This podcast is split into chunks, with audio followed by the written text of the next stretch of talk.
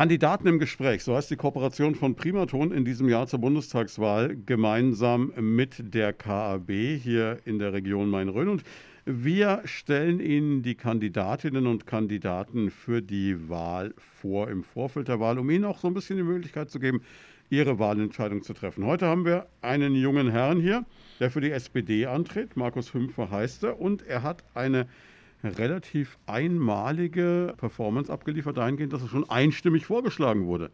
Das sind mal Werte, die kennt man sonst nur aus ganz anderen Staaten, aber die SPD war offensichtlich überzeugt.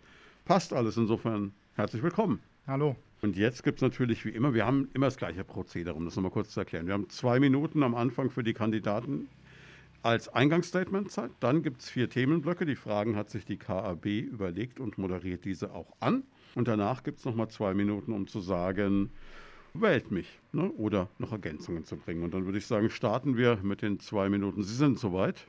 Ich bin soweit, ja. Na dann, geht's los. Mein Name ist Markus Hümpfer, ich bin 29 Jahre alt, Ingenieur, komme aus Schonungen und kandidiere für die SPD zur Bundestagswahl am 26. September 2021.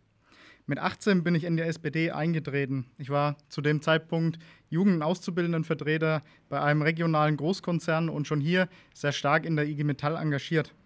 Gerade die letzten Jahre als Kommunalpolitiker im Gemeinderat und Kreistag haben mich zu der festen Überzeugung gebracht, dass so einiges geändert werden muss und dass ich als Person nur etwas ändern kann, wenn ich mich engagiere und auch einmische. Politik bedeutet für mich mehr als einfach nur Gesetze, Bürokratie und Entscheidungen treffen. Politik bedeutet für mich etwas zu verändern. Die Schere zwischen Arm und Reich, die gleiche Bezahlung von Frauen und Männern, den Klimawandel, der auch unsere Region betrifft, die gerechte Verteilung von Bildungschancen, ganz unabhängig von der sozialen Herkunft, und wir müssen härter gegen die Steuerflucht großer Konzerne vorgehen. Viele dieser Probleme können nicht auf Landes-, sondern nur auf Bundesebene gelöst werden. Und genau deshalb habe ich mich dazu entschlossen, für den Bundestag zu kandidieren. Jetzt übergeben wir an die KAB und damit an Barbara Mantel und Peter Hartlaub von der KAB und an den ersten Themenbereich Veränderung der Arbeitswelt. Ja, hallo Herr Hümpfer, schön, dass Sie bei uns sind. Und ich beginne gleich mal mit der ersten Frage. Ähm, der Prozess der Digitalisierung in der Arbeitswelt, der hat ja einen tiefgreifenden Umbruch erfahren. Und gerade Corona hat sich ja da im Blick auf mobiles Arbeiten zum Beispiel als Treiber dieses Prozesses erwiesen. Ähm, wo sehen Sie denn jetzt die Chancen in dieser Entwicklung? Aber wo sehen Sie auch im Blick darauf Handlungsbedarf? Ja, mobiles Arbeiten erleichtert zum einen die Vereinbarkeit von Beruf und Familie, zum anderen trägt es auch zum Klimaschutz bei. Wer von zu Hause aus arbeitet, fährt weniger Auto und hat mehr Zeit für Privates. Deshalb werden wir einen Rechtsanspruch auf mobile Arbeit einführen, überall dort, wo es die Tätigkeit erlaubt. Dabei ist der Grundsatz der Freiwilligkeit für die Arbeitnehmerinnen und Arbeitnehmer für uns Voraussetzung. Klar ist auch, dass im Homeoffice Arbeits- und Ruhezeiten gelten und natürlich auch das Recht auf Nichterreichbarkeit. Auch müssen die Arbeitgeber darauf achten, dass die Arbeitszeit täglich erfasst wird, damit Homeoffice nicht bedeutet unbezahlte Überstunden. Jetzt sprechen Sie so schön von einer, ja, von einem Gesetz, das erlassen werden soll, dass jeder wirklich das Recht auf Homeoffice hat. Ähm, wie wollen Sie denn damit umgehen, dass vielleicht der ein oder andere im ländlichen Raum damit Schwierigkeiten haben könnte, weil vielleicht die digitale Infrastruktur nicht so ist, dass es ihm ermöglicht wird, äh, mobiles Arbeiten oder auch Homeoffice zu machen? Ja, der Ausbau der digitalen Infrastruktur ist ähm, tatsächlich ein großes Problem, gerade auch im ländlichen Raum. Wir haben hier in meiner Heimatgemeinde Schonungen auch ähm, stark damit zu kämpfen, dass äh, die Bandbreiten einfach unterschiedlich sind. Ähm, was ähm, zum einen daran liegt, dass, ähm, dass ja, der Ausbau ähm, über die ähm, Telekommunikationsunternehmen erfolgt und äh, diese Lizenzen versteigert werden ähm, und mit dieser Ersteigerung der Lizenz immer auch eine Ausbauverpflichtung einhergeht, die allerdings ja, im Moment noch so ausschaut, dass, dass diese Verpflichtung über mehrere Jahre hinweg besteht was dazu führt, dass natürlich die Telekommunikationsunternehmen erstmal die Regionen ausbauen, die ähm, für sie am wirtschaftlichsten sind. Das sind nun mal die Ballungsräume, die Großstädte. Ähm, und ähm, wir würden darauf drängen, dass, ähm, dass diese Verpflichtung einfach wesentlich ähm, schneller umgesetzt werden muss, dass die Telekommunikationsunternehmen dazu gezwungen werden, auch den ländlichen Raum ähm, mit schnellem Internet und äh, letztendlich auch mit 5G dann zu erschließen. Bleiben wir bei der digitalen Arbeitswelt der Zukunft. Zum einen geprägt durch Homeoffice und mobiles Arbeiten, zum anderen aber verändert sich ja auch die Tätigkeit in den Betrieben erheblich durch die Digitalisierung und es entsteht ein erheblicher Qualifizierungsbedarf. Welche Ideen hat denn die SPD, wie mit diesem Qualifizierungsbedarf umgegangen werden kann und wie da auch Gerechtigkeit in Sachen Qualifizierung geschaffen werden kann? Ja, die SPD steht für ein Recht auf Weiterbildung. Wir wollen, ähm, dass jede und jeder, der, ähm, der sich beruflich weiterbilden möchte, das auch ähm, kann und ähm, werden das auch einführen ähm, damit einfach ja, sich die Leute auch auf, ähm, auf die unterschiedlichen Bedingungen, die durch die Digitalisierung einfach ja, zustande kommen äh, und den Wandel einstellen können. Für uns in der katholischen Arbeitnehmerbewegung ist der arbeitsfreie Sonntag ein zentraler Eckpunkt einer menschenfreundlichen Gestaltung von Arbeitszeiten. Wie stehen Sie persönlich und Ihre Partei zum Schutz des arbeitsfreien Sonntags? Und was ist darüber hinaus notwendig, um die Arbeitszeiten gut für die Menschen gestalten zu können? Ja, mit der SPD und mit Olaf Scholz wird es weiterhin den arbeitsfreien Sonntag geben. Da legen wir sehr viel Wert drauf. Insofern sind wir ähm, oder verstehen wir uns hier als, als Partner der KAB. Ähm, außerdem lehnen wir die Flexibilisierung des Arbeitszeitgesetzes, wie sie ja vor allem von CSU und CDU gefordert wird, strikt ab. Ähm, wir wollen keine Wochenarbeitszeit, weil es einfach zu viele Schlupflöch Schlupflöcher für, für ja, Mehrarbeit, ähm, Mehrarbeit birgt, sondern wir wollen weiterhin den gesetzlich geregelten Acht-Stunden-Tag und ähm, ja, setzen uns damit auch, glaube ich, ganz klar von der Union ab. Ich hake nochmal an einem Punkt ganz gezielt nach. Gerade im Zusammenhang mit Corona ist die Frage der Lockerung des Ladenschlussgesetzes und die Ermöglichung von mehr verkaufsoffenen Sonntagen oder von verkaufsoffenen Sonntagen ohne Anlassbezug immer wieder in der Diskussion. Die CSU hat es jetzt auch in ihr Wahlprogramm reingeschrieben, dass sie vier Sonntage ohne Anlass möchte. Wie stehen Sie dazu? Auch das lehne ich strikt ab. Ähm, ich meine, wenn man etwas kaufen möchte, oder, oder, oder shoppen gehen will, dann ähm, hat man am Samstag dazu Zeit, man hat unter der Woche dazu, dazu Zeit.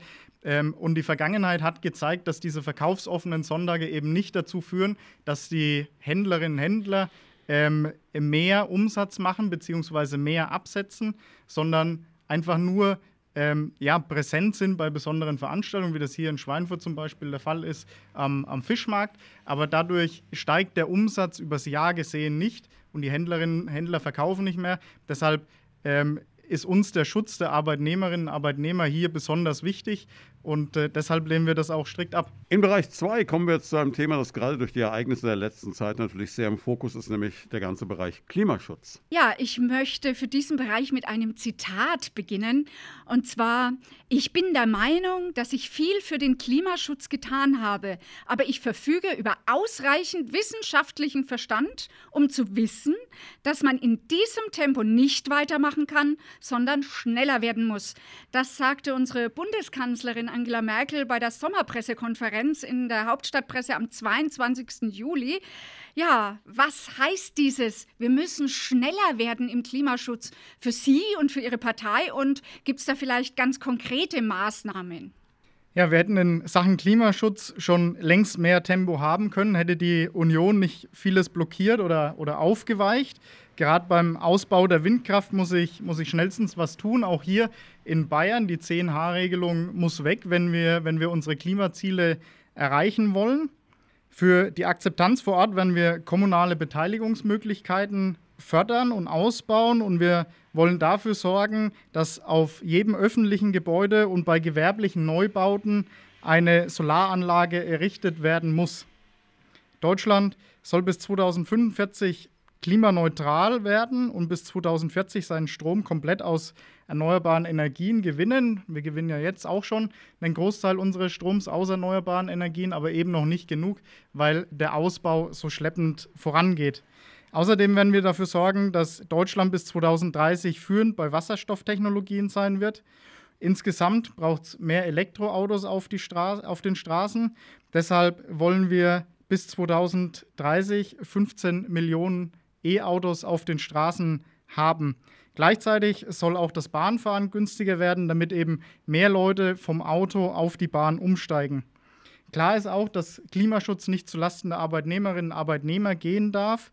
Deshalb werden wir die Mieterinnen und Mieter bei den Heizkosten entlassen und die e entlasten und die EEG-Umlage bis 2025 abschaffen, damit der Strom auch endlich günstiger wird.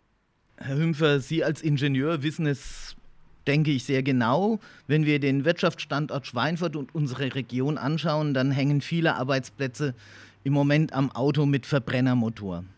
Eine Transformation zu mehr Klimafreundlichkeit erfordert eine Anpassung der Arbeitsplätze. Wie kann dieser Prozess aus Ihrer Sicht sozialverträglich ablaufen? Ja, wir sollten den Klimaschutz nicht als Gefahr für Arbeitsplätze, sondern als Chance für die Entstehung neuer Arbeitsplätze begreifen. Das Know-how der Beschäftigten wird ja auch in der Transformation benötigt.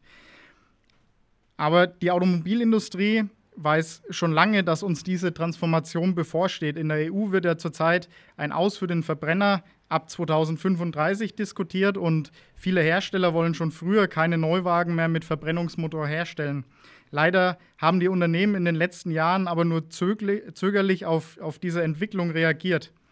Und die Corona-Pandemie hat jetzt als Grund für massenhafte Entlassungen und Umstrukturierungsmaßnahmen herhalten müssen. Das finde ich nicht richtig, das ist unsolidarisch. Ähm, unser Ziel muss, muss, muss es sein, die Arbeitsplätze, die wir heute in unserer Region haben und davon hängt, wie Sie gesagt haben, ähm, viel von der Automobilindustrie ab, langfristig auch zu sichern. Dafür bedarf es zum einen neuer Produkte und Technologien vor Ort. Und ich denke, wir sind hier in Schweinfurt dafür ganz gut aufgestellt mit dem Headquarter of E-Mobility von, von ZF und den neuen Studiengängen Robotik und Wasserstofftechnik an der Fachhochschule.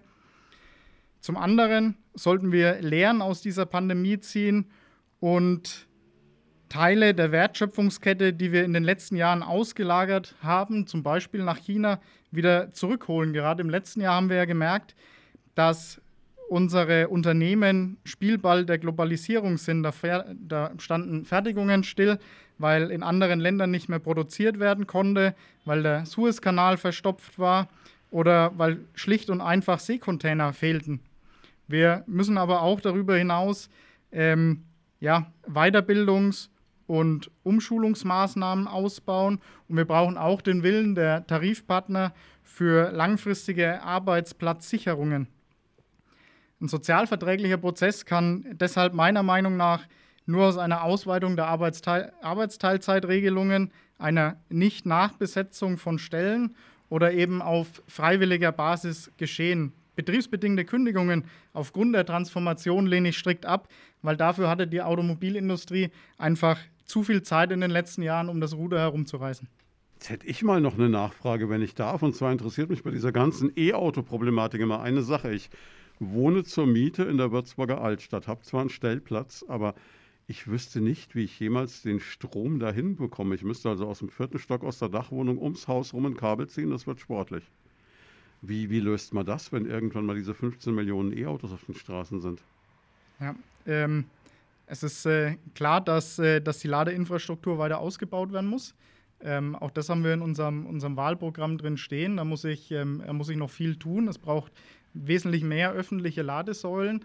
Aber wir brauchen auch, ähm, gerade ähm, in, in Mietwohnungen oder, oder bei Mietwohnungen, ähm, genügend ja, Wallboxen oder, oder Lademöglichkeiten, die die Vermieter einfach schaffen müssen, damit ähm, E-Autos geladen werden können. Also kommt das irgendwann auf die Vermieter zu, dass da quasi eine Infrastruktur geschaffen werden muss? Ja, einfach auch, ähm, um, um attraktiv zu sein als, als Vermieter, ähm, wird es in Zukunft ganz normal sein, so wie man heute schon Stellplätze anbietet, dass eben dieser Stellplatz auch, äh, auch mit einer Lademöglichkeit versehen sein wird. Wobei man natürlich jetzt sagen muss, in vielen Städten Deutschlands bist du als Vermieter schon dann attraktiv, wenn du vier Wände und ein Dach bietest. Das ist leider die bittere Wahrheit. Auch da haben wir in der, in der Koalition bereits ähm, einige Sachen umgesetzt, um, um die Mieter einfach zu schützen und, äh, und auch zu stärken, gerade, gerade was die Mieten anbelangt. Ich wollte jetzt überhaupt nicht das Thema kapern, aber nachdem äh, der Herr Hümpfer so schnell in seinen Antworten ist und so auf den Punkt, dachte ich mir, nutze ich die Chance noch, noch nachzufragen.